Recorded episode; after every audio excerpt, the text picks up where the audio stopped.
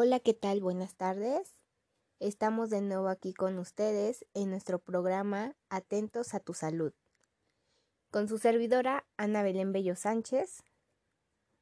Soy de quinto semestre del grupo A. Estudio en la Universidad Benito Juárez. Este tema es abordándolo desde la, desde la materia de Medicina Estomatológica 2 que me la imparte el asesor educativo Araceli Caballero Vázquez. Y el tema que vamos a ver el día de hoy va a ser los tumores malignos y benignos. Pues bien, antes de comenzar vamos a ver qué es un tumor. Bueno, este tenemos que es un tumor, eh, un conjunto de células de cualquier tejido que se han multiplicado descontroladamente, formando lo que va a ser una masa anormal vamos a tener eh, básicamente dos clases de tumores. Vamos a ver los tumores benignos, vamos a ver los malignos, que va a ser eh, consecuencia de cáncer. En cuanto a los benignos, estos crecen lentamente y por lo general no se extienden a otras zonas de, de nuestro cuerpo. Tenemos los que son los malignos. Estos crecen rápidamente y muchas veces generan metástasis ¿Qué quiere decir esto? Bueno, pues esto quiere decir que van a migrar hacia otras partes del cuerpo causando nuevos tumores continuamente. Vamos a tener diferentes factores que nos pueden favorecer a lo que es la aparición de dichos tumores ya mencionados. Pueden ser provocados por diferentes factores. Uno de ellos tenemos, número uno, tabaquismo. Número dos, virus. Número tres, consumo excesivo de alcohol. 4. Eh, problemas genéticos. 5. Exposición a radiación. 6. Exposición a lo que es la debilidad en el sistema eh, inmunológico. 7. exposición excesiva de los rayos eh, del sol. Sí, puede ser. y puede pasar con otras sustancias químicas, como por ejemplo toxinas. Pues bien, acompáñenme a ver un artículo de un doctor el cual está muy interesante, a continuación. Este artículo fue redactado y avalado por el médico Leonardo Violato hoy en día. La posibilidad de tener un tumor maligno es una preocupación que nos persigue a casi todos. Actualmente, el cáncer es una de las principales causas de muerte en el mundo. Es normal sentir miedo de sufrirlo, sin embargo, Debemos ser conscientes de que no todos los tumores son cáncer. Un tumor se define como un conjunto de células de cualquier tejido de nuestro cuerpo, las cuales se han multiplicado de manera descontrolada, y han dado lugar a una masa anormal, debido a la importancia del problema. En este artículo te explicamos cuáles son las principales diferencias entre un tumor maligno y uno benigno.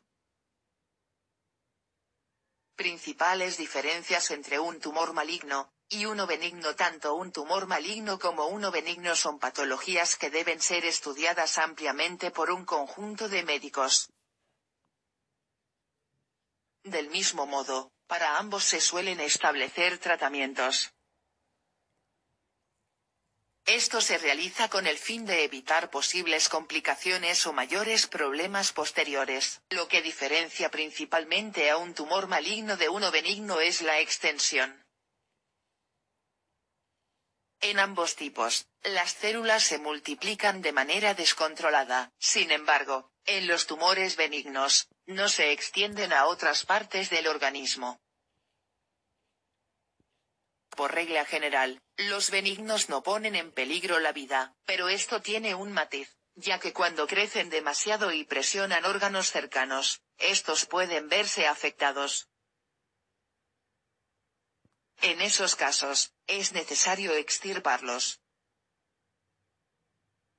En un tumor maligno, las células sí tienen la capacidad para extenderse a otras zonas del cuerpo, de hecho, también tienden a crecer en dichas zonas. Este fenómeno se denomina metástasis.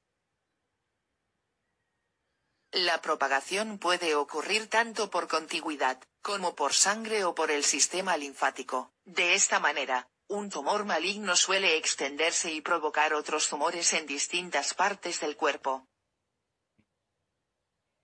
Los tumores benignos no suelen extenderse porque en ellos, las células están rodeadas por una membrana o cápsula que las contiene.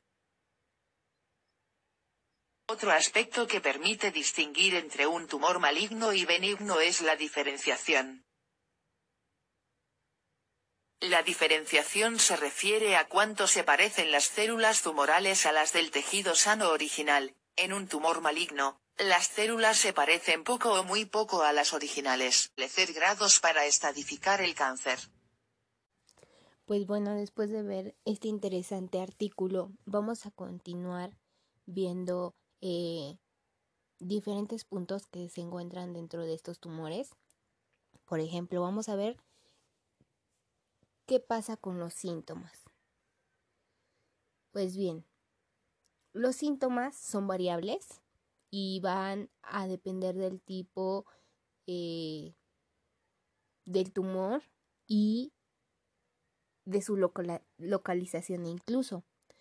Por ejemplo, en un caso de cáncer de pulmón, pueden haber tos, dificultad para respirar, mientras que en el caso de presentarse un tumor de colon, pues puede haber anemia, eh, ferropénica y puede haber eh, presencia de sangre en lo que son las heces.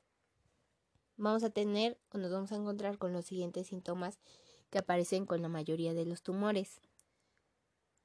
Número uno va a ser fiebre. Podemos encontrar malestar general, inapetencia, escalofríos, fatiga, sudores fríos y pérdida de peso. ¿Cómo podemos tratar un tumor? ¿Cómo lo podemos detectar? Bien, eh, muchos tumores pueden visualizarse mediante técnicas de diagnóstico por la imagen como pruebas de ultrasonido que van a ser la ecografía, rayos X, tomografía axial, computarizado o resonancia magnética. Otros pueden detectarse mediante lo que es un análisis de sangre, que puede ser eh, también funciones de médula ósea o ganglios linfáticos, que aquí nos podemos encontrar con leucemias o linfomas. Cuando se comprueba la presencia de un tumor, se suele realizar una biopsia para determinar si es benigno o maligno. Acompáñenme a un dato interesante que les voy a mostrar. ¿Sabías que el cáncer oral es una enfermedad con alta mortalidad y se sitúa entre los 10 cánceres más frecuentes dependiendo del país y región del mundo.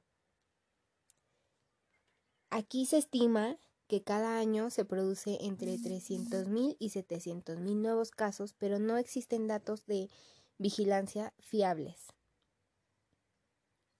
Más del 70% de los cánceres orales están precedidos de lesiones orales precancerosas, tales como manchas rojas o blancas persistentes en lo que es la cavidad bucal.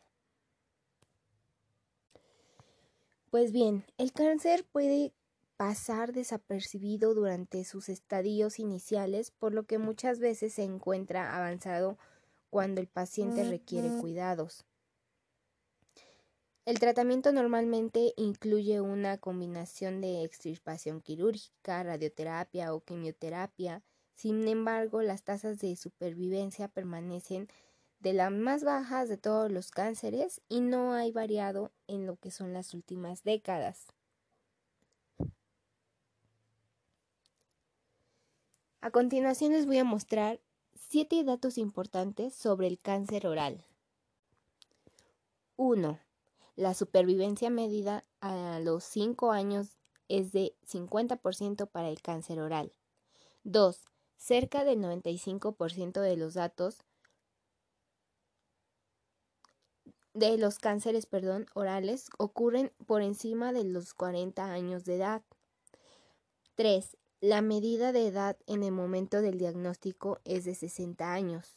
4. Los cigarrillos son la forma más común del consumo de tabaco, pero todas las formas de consumo incrementan el riesgo de cáncer oral. Uso regular, regular de pipa, pipa de agua, así como las formas de tabaco sin humo, inhalado o masticado.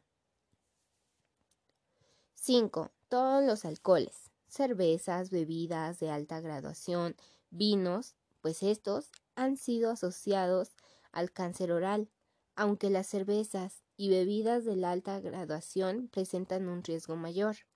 6. El perfil típico de alto riesgo es el de un varón de más de 40 años, fumador y consumidor habitual de alcohol.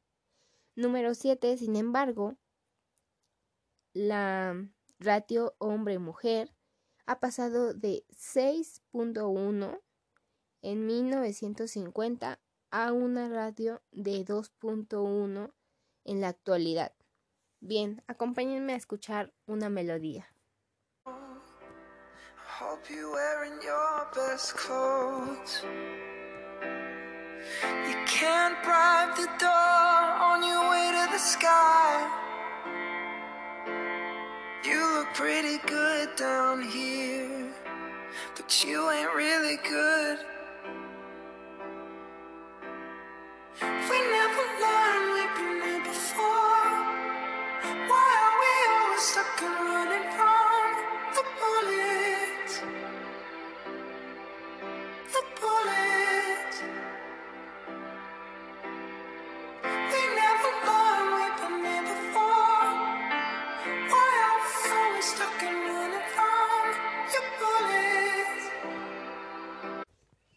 Continuación les voy a dar unos signos de cáncer oral.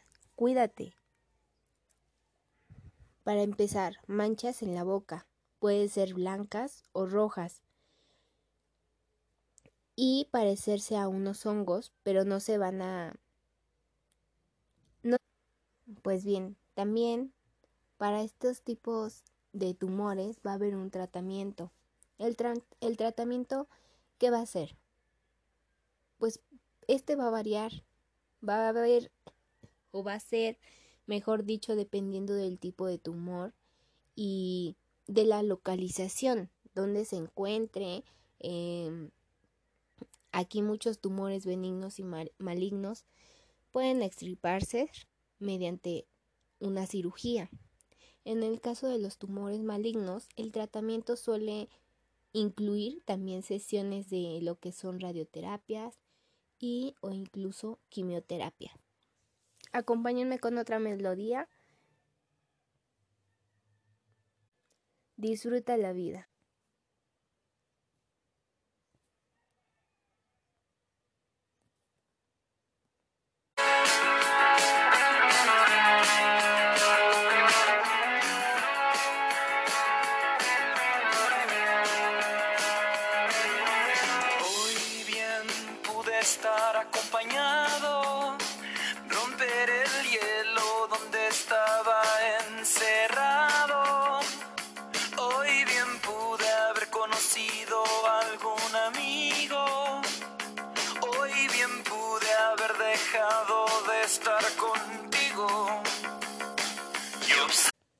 Y por último, por favor, cuídate. Si detectas algún síntoma, eh, de lo que ya mencioné anteriormente, acude a a tu doctor. No te dejes, ya que tu salud es lo más importante para nosotros. Muchas gracias. Nos vemos a la próxima en tu programa favorito con tu servidora Belén. Gracias. Bonito día.